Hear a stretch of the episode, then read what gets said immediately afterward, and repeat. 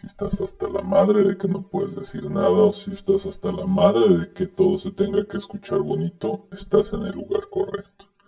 Vas a escuchar lo que se me hincha el huevo de la forma en que se me hincha un huevo.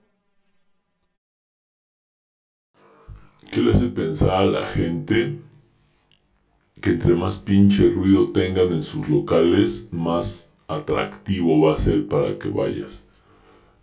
La neta es que con la oferta actual que hay de bocinas de todos los niveles, precios, sabores y colores, pues ya cualquier pendejo tiene un sistema de sonido que la verdad emite una cantidad de watts estúpida. Y no tiene ninguna puta consideración con el resto de la humanidad, es decir, es sorprendente como en tianguis, locales, tiendas, etcétera, pareciera ser que, que poner más pinche ruido a esta ciudad caótica fuese una estrategia de mercado útil. No sé en qué escuela de cuatro pesos de publicidad eh, estudiaron eso porque está terrible, es cagante.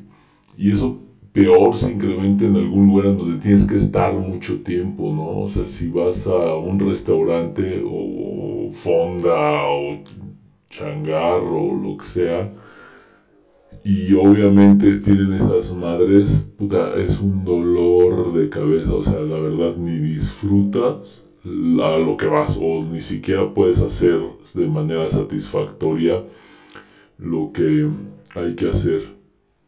Seguramente haber una puta legislación, legislación que nos pasamos por el arco del triunfo, pero neta la gente debería de reconsiderar seriamente la necesidad de tanto pinche ruido. Y el tema aparte de todo esto es la, la, podredumbre de música que se les ocurre eh, poner en esta pinche clase de lugares. O sea, ¿quién les dijo que el reggaetón a 5000 decibeles es algo atractivo para alguien en el universo? Digo, tal vez para torturar narcotraficantes y secuestradores y cosas así, pero para el resto de la humanidad la verdad es que es una verdadera y rotunda mamada. Ojalá la pinche gente ya deje de poner sus pinches ruidos porque es una cosa francamente desagradable y nociva.